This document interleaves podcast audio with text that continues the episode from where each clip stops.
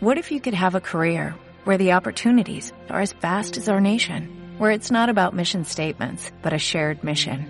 At U.S. Customs and Border Protection, we go beyond to protect more than borders, from ship to shore, air to ground, cities to local communities. CBP agents and officers are keeping people safe.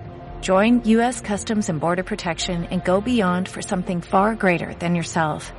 Learn more at cbp.gov/careers. Doc Street. Hoy en chécalo.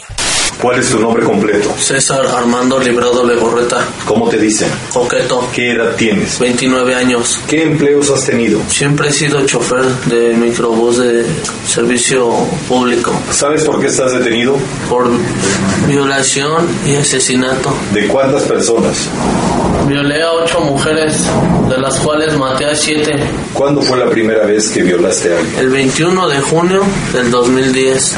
Ella se me sube en Valle Dorado, 5 y cuarto de la mañana. 5 de la mañana. Para esto yo me paro en la clínica 58 del Seguro Social sobre el periférico. Y le digo, permíteme tantito, déjame checar mi gas. Me regreso y me subo al micro y le digo, toma otro, porque mi carro sigue fallando. Me dice que sí, que está bien, pero que la deje más adelante porque ahí está muy oscuro. Me arranco de ahí mismo y ya no la bajo. Pasando el Hotel Parque Satélite, me meto en una calle, apago el microbús, me le acerco a ella y le digo, ya valió madre, hija de tu pinche madre, no te pongas al pedo, digo, porque te voy a violar. Forcejeamos en el trayecto del pasillo del microbús y en un asiento se le ator se tropieza con una pata de un asiento, a lo que hace que caiga ella en otro asiento y yo caigo encima de ella. En ese momento la empiezo a, estran- a estrangular del cuello con mis manos, se desmaya, la agarro y la bajo al pasillo, le quito su pantalón y su ropa interior y la empiezo a violar.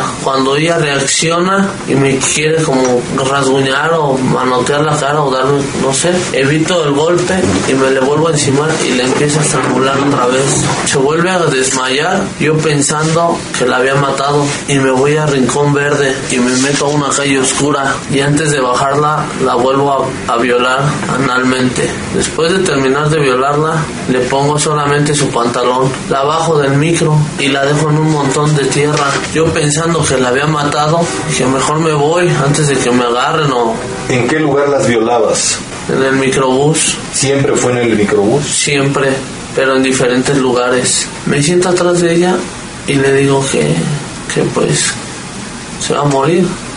Me dice, ¿por qué? Le digo, "Pues, porque sí. Estás en modo FOC. Sientes rabia, coraje, frustración, enojo, rencor y odio. Cuidado, cuidado. Son síntomas de la furia contenida kamikaze. Estás en modo, modo. Fuck, fuck. Like your fucking face tonight.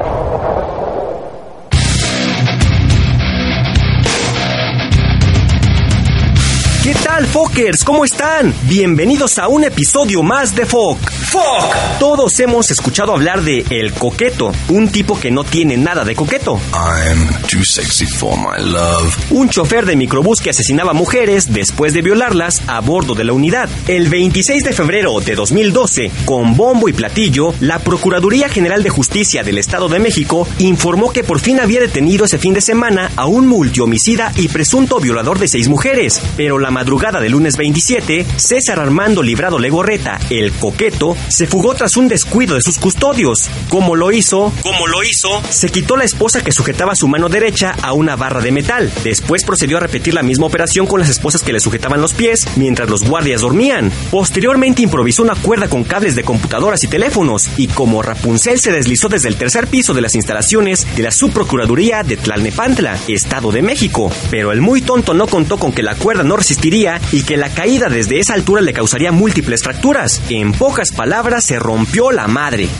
¡Oh! Pero aún hay más. Con todo y fracturas, recorrió cerca de 200 metros hasta llegar a un camellón, donde lo ayudó un automovilista al que le dijo que había sido atropellado. Y el conductor, muy buena gente, lo llevó a su casa, no al hospital, no llamó a una ambulancia, no llamó a una patrulla. Muy buena gente lo llevó a su casa. What the fuck? Así fue la fuga de César Armando Librado Legorreta, el coqueto, un violador y homicida. La versión de la fuga fue dada a conocer por el procurador mexiquense Alfredo Castillo Cervantes el pasado 4 de marzo, quien dijo que el delincuente podría quedar paralítico.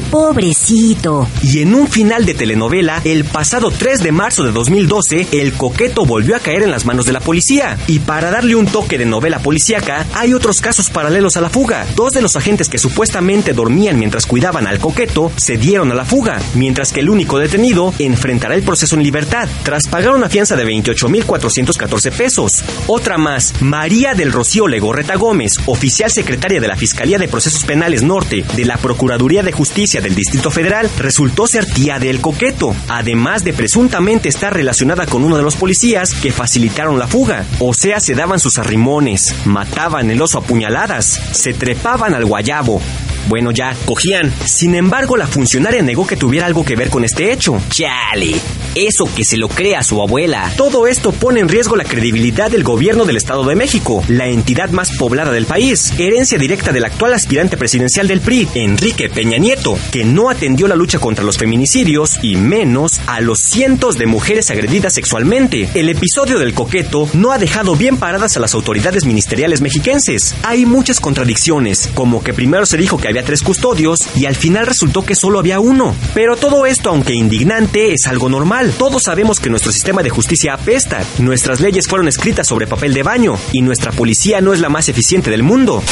Oye, ¿supiste que un peligroso asesino se le escapó a la policía? No, ¿a poco? En este país, imposible. Deja de bromear, no digas pendejadas. Pero lo que de veras es indignante, que activa mi modo FOC y me hace decir... es que César Armando Librado Legorreta, el coqueto, fue intervenido quirúrgicamente en el Hospital Adolfo López Mateos en la ciudad de Toluca. La Secretaría de Salud Estatal informó que fue operado por varias lesiones en la columna y tobillo, mismas que se causó en su fuga de las instalaciones de la Subprocuraduría de Justicia de Barrientos. Se dice que es probable que después de la operación pueda caminar con un poco de dificultad, pero lo indignante es que, de acuerdo con la dependencia, esta operación tuvo un costo de 300 mil pesos. ¡No me las pelotas! ¡Me quiero volver chango! ¡300 mil pesos! Este gasto fue absorbido por la Dirección de Prevención y Readaptación Social, o sea, fue pagado con nuestros impuestos. ¿Cuánta gente lleva años esperando un trasplante de algún órgano? ¿Cuántos niños no tienen acceso a los programas de salud? ¿Cuánta gente se resigna a vivir con un tumor porque no tiene dinero para pagar la operación? ¿Cuántos enfermos de SIDA mueren al año por no poder pagar el tratamiento? ¿Cuánta gente muere por enfermedades derivadas de la pobreza? Y a este desgraciado violador y homicida, la maldita operación le salió gratis. What the fuck? Pues lo vuelvo a reiterar, ¿no? Desde que me escapé, a mí nadie me ayuda. Todo lo hago yo solo. Sí, los oficiales que me estaban cuidando no tienen nada que ver, mi hermano no tiene nada que ver, mi padre, mis tíos, mis primos, nadie tiene nada que ver. Lo que tú querías era ayuda médica ya. La verdad es que sí, ¿Qué querías? Pues que me ayudaran porque me siento muy mal, me duele mucho el cuerpo, ¿Qué te dolía? me duele la columna, la cadera, me duele mucho la pierna derecha y los dos pies. La verdad me duelen mucho. Ya te querías entregar para que te atendieran. Desde un principio veo que, que la verdad veo veo que no, que ese pinche cable, que ese cable no me va a aguantar y pero pues me fui para abajo, me resbalé, ya, ya no pude sostenerme. Repito, necesito que alguien me ayude psiquiátricamente porque no entiendo razón. ¿Se lo merece? ¿Esto es justo? Digo, a lo mejor yo estoy mal. Todos nos matamos trabajando para que Hacienda nos quite más de la mitad de nuestro insignificante sueldo en impuestos para pagar el sueldo de políticos huevones, funcionarios corruptos y presidentes ineficaces. Y encima, para pagar la operación de delincuentes lesionados. Claro, no faltará el que diga, Aunque sea un asesino, debemos ayudarlo. Es un acto de humanidad. No podemos rebajarnos a su nivel. 300 mil pesos, ca. A lo mejor yo estoy mal, pero creo que no se lo merece. Como castigo hubieran dejado que pasara el resto de su vida postrado a una silla de ruedas. Digo, violó y mató a varias mujeres.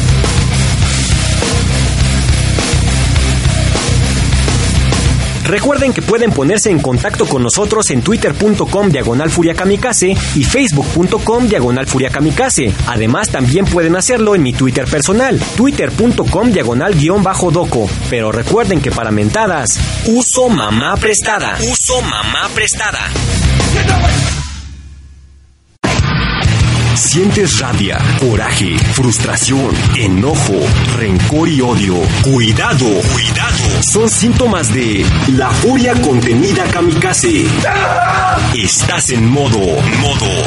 Fuck, fuck. Break your fucking face tonight. Dale más potencia a tu primavera con The Home Depot.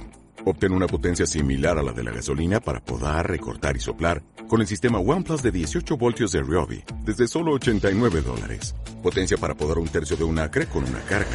Potencia para recortar el césped que dura hasta dos horas. Y fuerza de soplado de 110 millas por hora. Todo con una batería intercambiable. Llévate el sistema inalámbrico OnePlus de 18 voltios de Ryobi. Solo en The Home Depot. Haces más. Logras más.